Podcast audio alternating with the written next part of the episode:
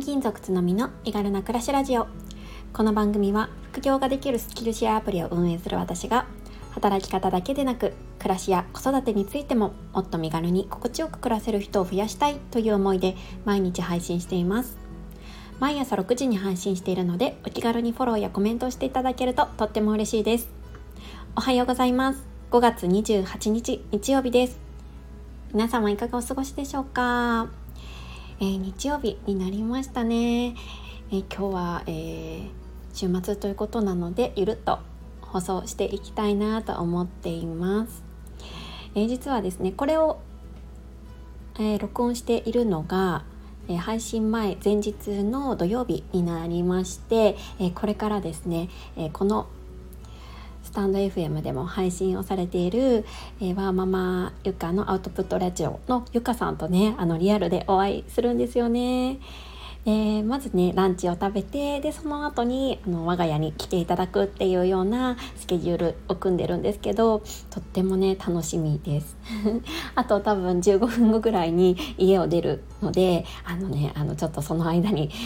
えー、日曜日の分のねスタイフ収録しようと思って、えー、今録音しております。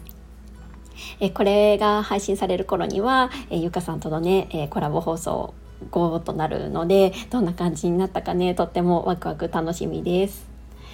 はい、えー、今日はですね、まあ本当ゆるっと会ということで、えー、転勤族の私が音声配信をして一番良かったと感じることについてお話ししたいなって思っています。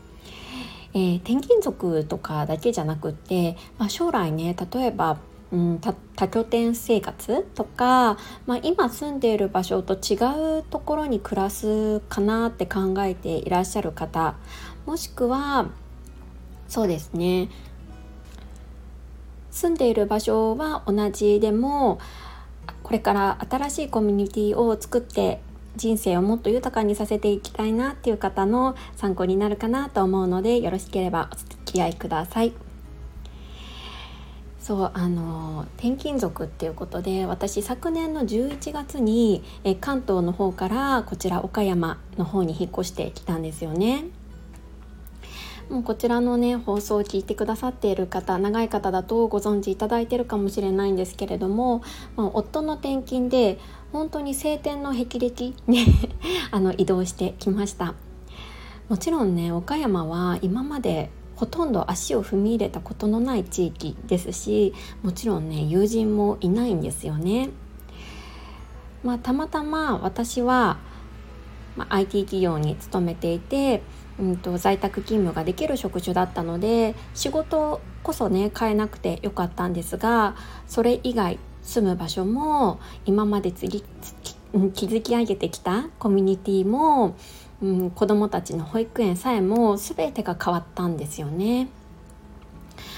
ただでさえ、まあ、環境の変化をするにあたって結構戸惑ったんですけれどやっぱり一番心細かったのはまあ両家がねかなり遠方になってしまうっていうことと今まで築き上げてきた身近なコミュニティと遠ざかってしまうことっていうところだったんですよね。えー、私の夫の両親は、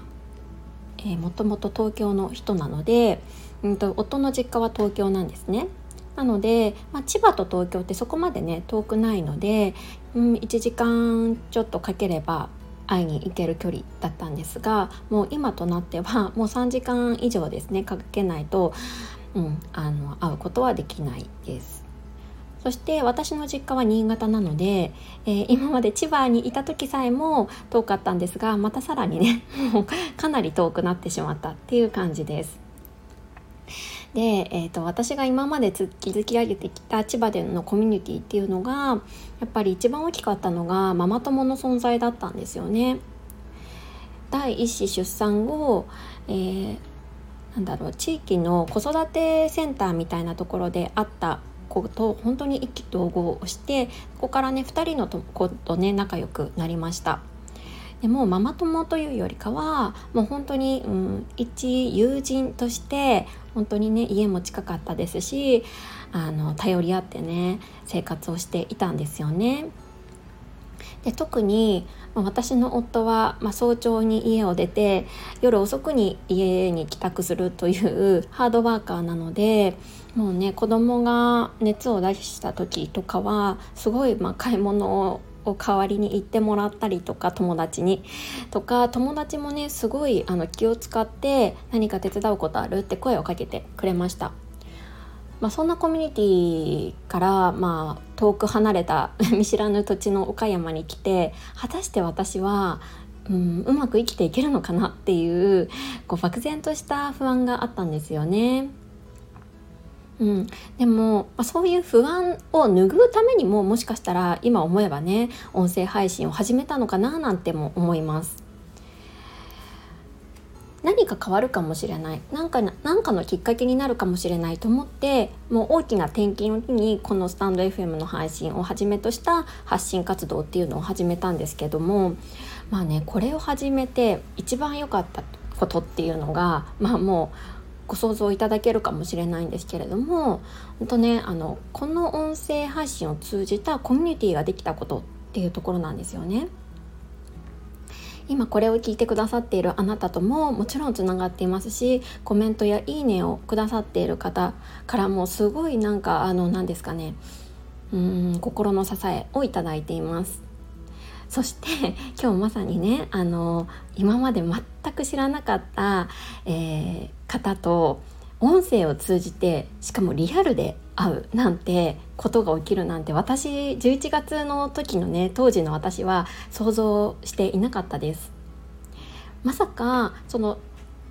子供や夫を通じての知り合いとか友達ではなく自分自身が始めた一歩からできたうん知り合い。もう私は友人だと思ってるんですけどもう心の友みたいな方ができてでしかもリアルにお会いできるなんて本当にすごい世の中になったなぁとつくづく思います。私が11月の時点でこの音声配信を始めなければ